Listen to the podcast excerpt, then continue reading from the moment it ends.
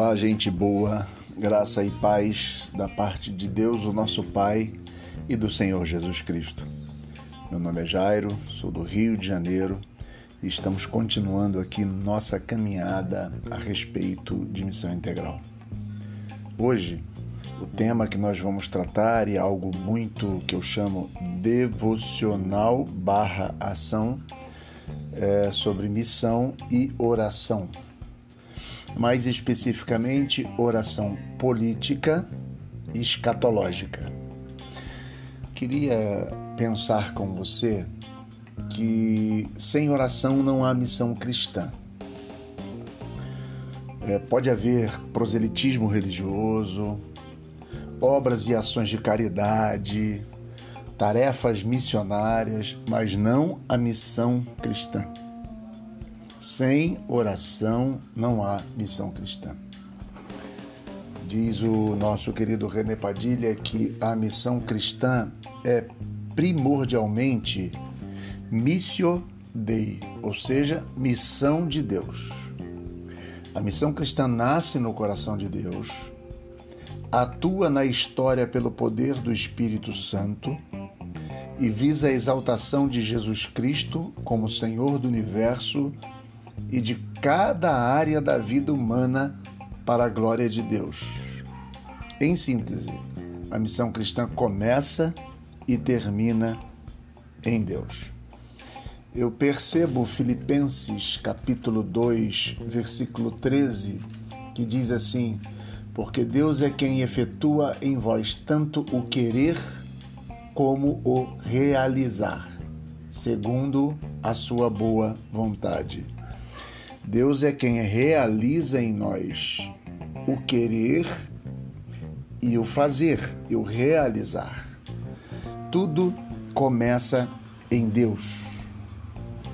Se tudo começa em Deus, é, a oração, ela e a missão de Deus, é, todo o trabalho missionário das igrejas, somente tem sentido se se inspira no amor de Deus e se realiza em seu nome e em busca da sua glória. Entendem?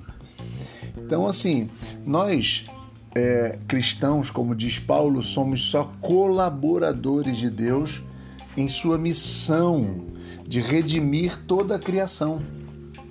Nós colaboramos com a vontade de Deus. Estamos, obviamente, submetidos ao querer e realizar de Deus por sua soberania. Deus tem uma missão, a missio Dei é o que? Salvar e redimir a humanidade. Nós contribuímos com Deus neste propósito. É, muitas vezes nós percebemos que a ação missionária, nós percebemos que a ação comunitária ou qualquer outra ação, ao invés de serem motivadas em Deus, às vezes elas começam e terminam no homem. Começam e terminam no homem, e aí nós entendemos por que vira somente uma ação social. Falta-lhes a consciência de que é uma missão de Deus resgatar a humanidade. A minha ação é puramente de homem para homem. É preciso vincular, então, nesse sentido, é, a missão com a oração. Não só vincular a missão com a oração.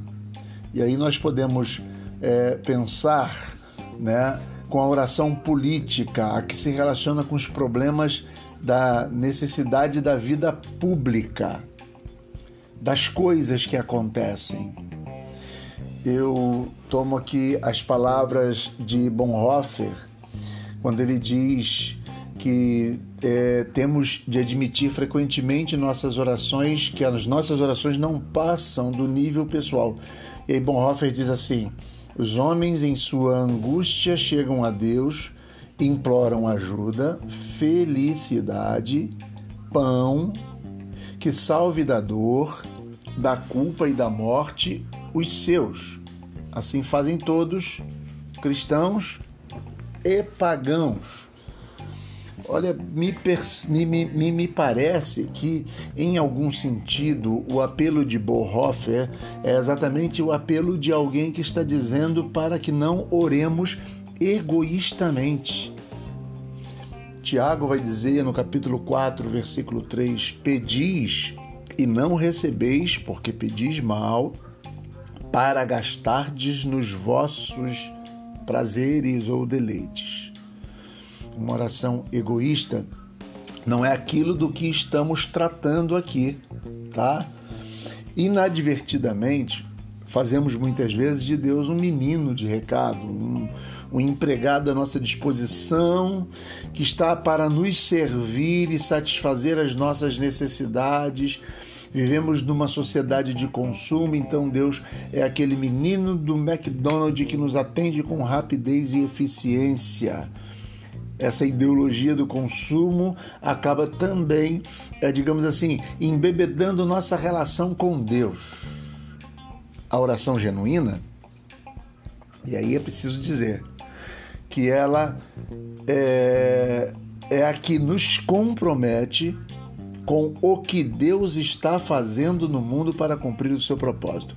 Vamos nos lembrar de Isaías capítulo 6, quando Isaías capítulo 6, é, Isaías vê a glória de Deus e aí de repente ele ouve uma voz que diz assim: Quem irá por nós? A quem enviaremos? E aí Isaías, numa experiência de vocação, diz: Eis-me aqui, envia-me a mim. Vamos nos lembrar do pão nosso de cada dia, a oração do Pai nosso, não é Pai meu, é Pai nosso. O pão é nosso. Enfim, todas estas realidades apontam para que possamos não só superar essa ideia que nós temos na nossa época de uma ideologia do consumo, mas comprometer a nossa oração com a missão de Deus no mundo, que é resgatar toda a humanidade de todos os problemas, de todas as lutas, de todas as injustiças. Nós precisamos cumprir uma oração que é uma oração política e escatológica. Por isso eu dizia no começo que precisa ser uma oração política e escatológica. Porque a oração ela tem de ser política, porque se ocupa da vida e das relações humanas da cidade. As nossas orações devem estar voltadas aos problemas da cidade. Escatológica por quê? Porque coloca a polis sob o foco do propósito de Deus de criar um novo céu e uma nova terra. Vamos nos lembrar que é a missão de Deus que estamos submetidos de resgatar a humanidade e de transformar a humanidade segundo o seu ideal, segundo a sua imagem, segundo a sua semelhança, o resgate dessa, dessa humanidade, no sentido de que ela se torne aquilo que Deus quer, é o propósito da missão de Deus. Estamos submetidos a essa missão e somente com uma oração que envolva os problemas da cidade e que tenha esse foco escatológico, pensando nos propósitos de, de Deus de criar um novo céu, uma nova terra, esta é a oração que devemos ter. E essa é a oração genuína. Muitos contrapõem oração e ação é, seja a oração às vezes vira uma fuga da realidade, né? As pessoas, ah, vou, vou, vou fugir da realidade, vou ali orar. Quando na verdade a oração genuína é totalmente oposta, é uma maneira de encarar a realidade, de assumi-la tal como ela é, para então submetê-la a uma ação transformadora de Deus. Nós devemos levar a Deus toda a nossa ansiedade, como diz Pedro. Nós devemos levar a Deus ah, os problemas da comunidade, o pão nosso, o Pai nosso e por aí vai, tá? Então, é preciso entender que só oramos bem quando oramos com a disposição de deixar que Deus nos use no cumprimento. Uma oração verdadeira é aquela que nos, nos compromete com a ação e a missão de Deus. A oração não substitui a ação, ao contrário, a impulsiona e lhe dá direção, a suscita e impede que se converta em mero ativismo, não é dar comida a alguém só.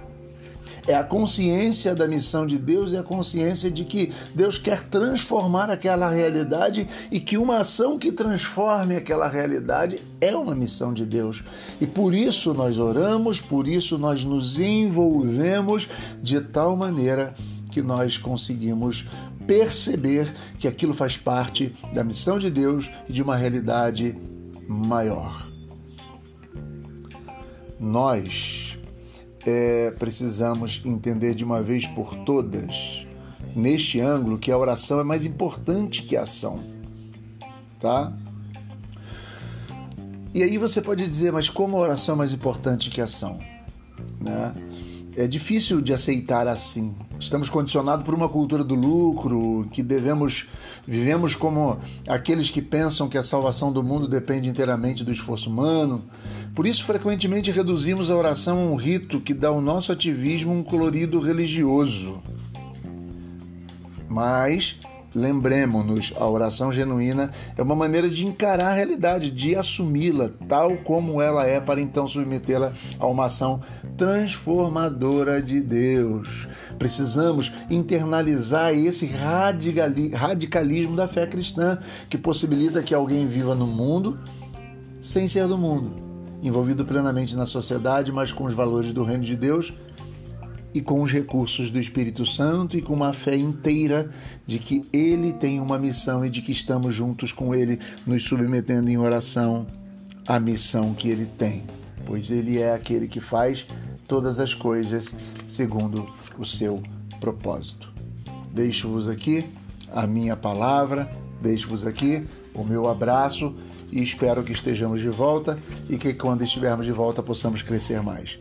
Deus abençoe a todos. Amém.